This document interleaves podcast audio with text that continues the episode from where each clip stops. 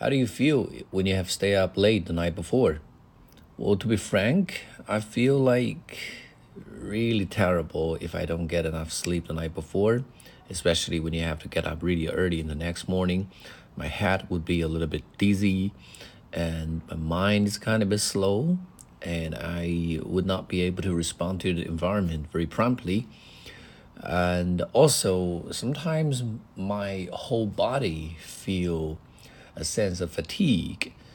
And if I do some heavy stuff for a while, I'll feel out of breath. So I really hate to do this.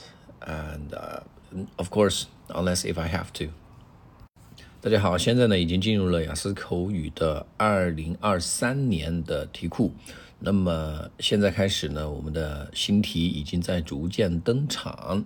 呃，那么我这边呢也在非常紧张的收录我们的新话题啊，并且呢在收录完毕之后呢，呃又会再一次的开启我们新一个季度的素材的制作。那么，嗯，准备要在二零二三年一到四月份参加雅思考试的同学呢。uh, you guys can actually open your Taobao and search for Peng Bai Wan Yasu, and then I'll be able to help you with all the answers that I produced by myself.